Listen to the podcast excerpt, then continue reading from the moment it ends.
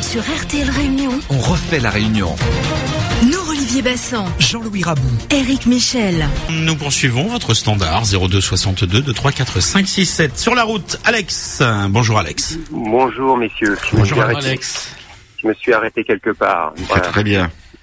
Bon, vendredi matin, j'étais choqué après l'assassinat de la Britannique euh, Joe Oui. Cox. hein. et vendredi soir, j'ai été encore plus choqué en écoutant les actualités financières sur une grande radio du service public, parce que le journaliste disait qu'après cet assassinat, bah, le CAC 40 remontait du fait de l'éloignement de la perspective d'un Brexit. Donc je le cite. hein.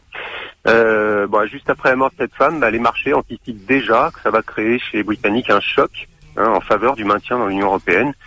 Alors à qui profite le crime hein, sur cette pauvre innocence bah, aux, partisans du maintien dans l'Union, bien sûr, mais aussi aussi aux institutions financières. J'ai déjà expliqué à votre antenne que la, la- la- toute la connivence qui existe entre les banques et, la construction européenne, mais là, je suis vraiment fâché de pouvoir faire le rapprochement sur le dos de cette pauvre femme, dont on pourrait d'ailleurs euh, penser qu'elle a été sacrifiée. hein. Alors c'est l'occasion pour moi de donner un petit coup de poignard à mon tour hein, sur les banques, euh, mais comme euh, je tiens la vie, je vais rester prudent.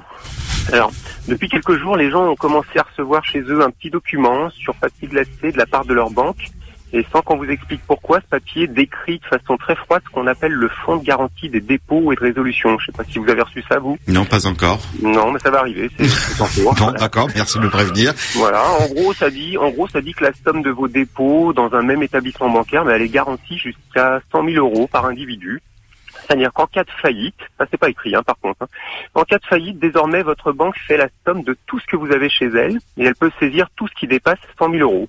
Hmm. Donc, alors comme les- la plupart de nos malheurs, euh, cette histoire, elle vient encore d'une directive européenne. hein. Chez nous, euh, la transposition en loi française de cette directive s'est faite sous forme d'une ordonnance, comme ça, il n'y a pas eu de débat.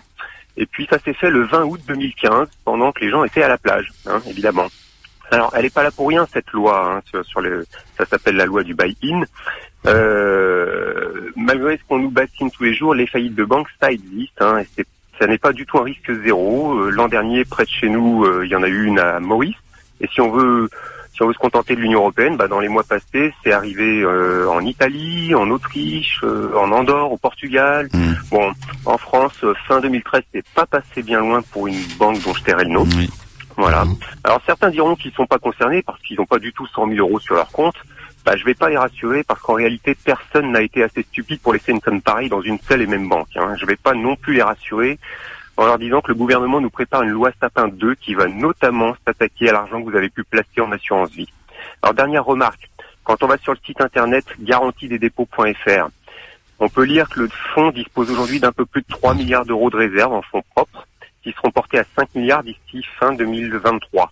Alors à supposer que ces sommes soient réellement disponibles hein, et pas investies en produits dérivés, bah, il y a un gros problème d'ordre de grandeur. On aurait entre 3 et 5 milliards d'euros pour couvrir, alors que la somme totale des dépôts français s'élève à au moins 1600 milliards d'euros. Donc ce fameux fonds de garantie, bah, il nous garantit pas grand-chose. En cas, de- en cas de faillite de banque, il faudra trouver une vraie solution. Mhm. Moi, je vous donne une piste. hein, très étrangement, le prospectus que vous allez recevoir, euh, il, pré- il insiste sur le fait que la monnaie dans laquelle vous serez remboursé, c'est l'euro. Donc à méditer. Bah, pour finir, si vous voulez mieux comprendre ce qui se passe, bah, moi j'ai un ami qui m'a soufflé un moyen mémotechnique très très simple. C'est U comme Ulysse, P comme Pénélope et R comme RTL, UTR. Merci, Alex. Alex, écoute de la musique aussi? Oui, Ça vous arrive? Beaucoup, Oui. énormément. Quel genre? Et j'en fais aussi un petit peu. Genre, euh, quel genre de musique? Le, le genre métallique. Métallique. Mais pas européenne, Alex, rassurez-moi. Oh, si, si, si, Si. mais, euh, et, et même euh, et même d'outre-Atlantique. Sur ces sujets-là, ça m'arrive. Merci, Alex. Reprenez la route avec prudence. Bonne journée à vous. À bientôt. Au revoir, Alex. Sur RTL Réunion, On refait la réunion. nous Olivier Bassan, Jean-Louis Rabou. Eric Michel.